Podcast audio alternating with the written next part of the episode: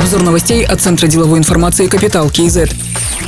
В Казахстане проведут ревизию налогового кодекса для его упрощения. Это поможет повысить бизнес-активность, заявил президент Касымжомар Тукаев на совместном заседании Палат парламента. Правительство должно продолжить контрцикличную макроэкономическую политику, которая направлена на поддержание экономической активности, поручил президент. Еще одна задача – создание благоприятных условий для бизнеса. Надо разработать механизмы поддержки, основанные на новой регуляторной политике. Касымжомар Тукаев напомнил, что ранее поручал перейти на регулирование с чистого листа, которое значительно снизит издержки по открытию и ведению бизнеса. Указ об этом президент подписал в конце 2020 года. Законопроект разработает правительство и внесет на рассмотрение Мажилиса в июне текущего года.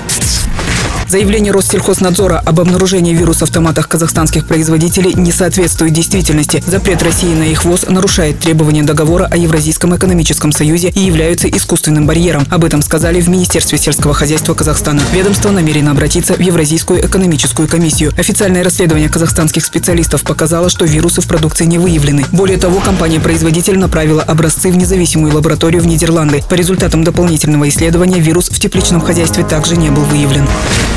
Новые ограничения вводят в столице. В постановлении главного санитарного врача города говорится, что торгово-развлекательные центры не будут работать в выходные дни. В будни заполняемость должна быть не более 30% и из расчета 4 квадратных метра на одного посетителя. В субботу и воскресенье в торговых центрах смогут работать только аптеки и продуктовые магазины. Запрещается работа расположенных в ТРЦ аттракционов, игровых площадок, ледовых и роликовых катков, игровых центров. Работа фудкортов разрешена только на курьерскую доставку с исключением самовыноса. Также в постановлении указывается, что предприятия, независимо от форм собственности, должны перевести на дистанционку не менее 80% работников.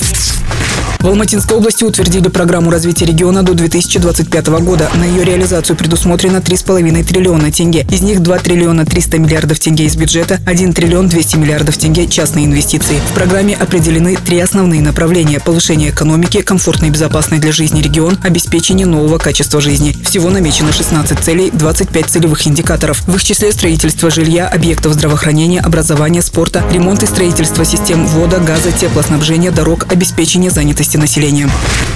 Казахстанец Евгений Жуков назначен директором регионального департамента Азиатского банка развития по Центральной и Западной Азии. Он будет руководить работой банка в 10 странах региона. Это Афганистан, Армения, Азербайджан, Грузия, Казахстан, Кыргызстан, Пакистан, Таджикистан, Туркменистан и Узбекистан. Также будет курировать региональный портфель банка в размере 24 миллиарда долларов. Евгений Жуков работает в АБР более 25 лет. Ранее занимал должность секретаря АБР и отвечал за взаимодействие с Советом директоров и руководством банка, а также за заседание Совета директоров и ежегодные заседания АБР.